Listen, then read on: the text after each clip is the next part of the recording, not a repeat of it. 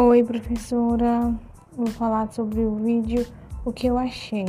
O vídeo eu achei muito legal mesmo e fala sobre as adivinhas, que também faz parte dos conteúdos estudados das outras matérias. É interessante para poder lembrar um pouco